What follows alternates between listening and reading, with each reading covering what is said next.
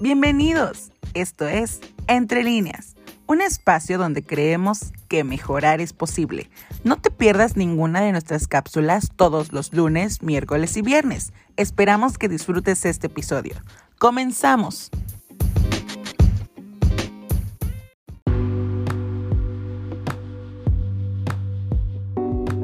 Hola, ¿qué tal? Buenos días. Aquí otra vez, ¿verdad? Feliz viernes. Y vamos a seguir con nuestro tema que hemos iniciado. Y bueno, terminamos diciendo la vez pasada que cuando una emoción puntual te domina y te dejas llevar por ella, puedes acabar transformándote en la peor versión de ti mismo. Hay una frase de Luke Skywalker de Star Wars que dice, actúa solo cuando puedas mantener el equilibrio. Mira qué frase tan bonita y tan importante que podemos ocupar. Dice, actúa solo cuando puedas mantener el equilibrio. O sea, habla cuando creas que lo que vas a hablar va a ser de ayuda, va a ser de edificación para la otra persona.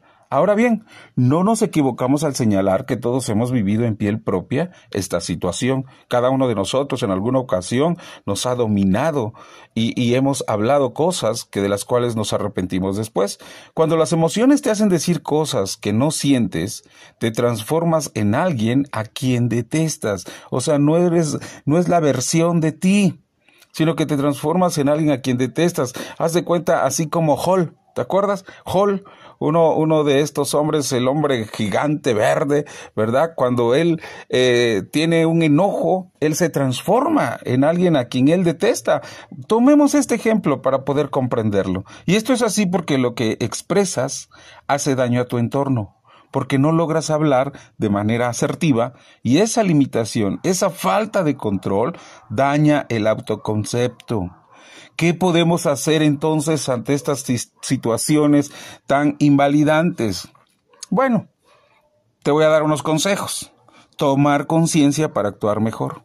Cuando las emociones te hacen decir cosas de las que te arrepientes, necesitas reflexionar sobre las consecuencias que puede traer este impulso emocional a tu entorno interno y externo, porque cuando tomas conciencia, entonces tú puedes actuar de mejor manera, porque si no después te vas a arrepentir de todo lo que tú has hablado. Así que reflexiona siempre por las consecuencias que pueden venir más adelante.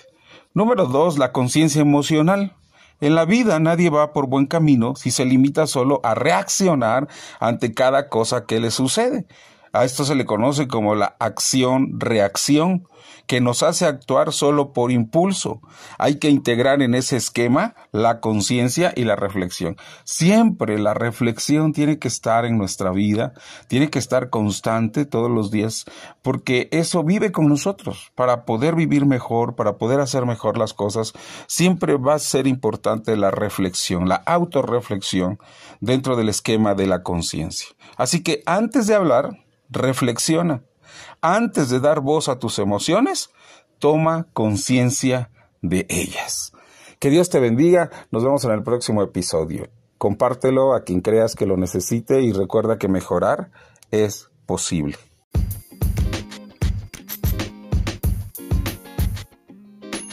Así concluimos con este episodio. Esperamos que te haya gustado y si fue así, no olvides compartirlo con alguien que creas que lo necesita. Nos vemos la próxima.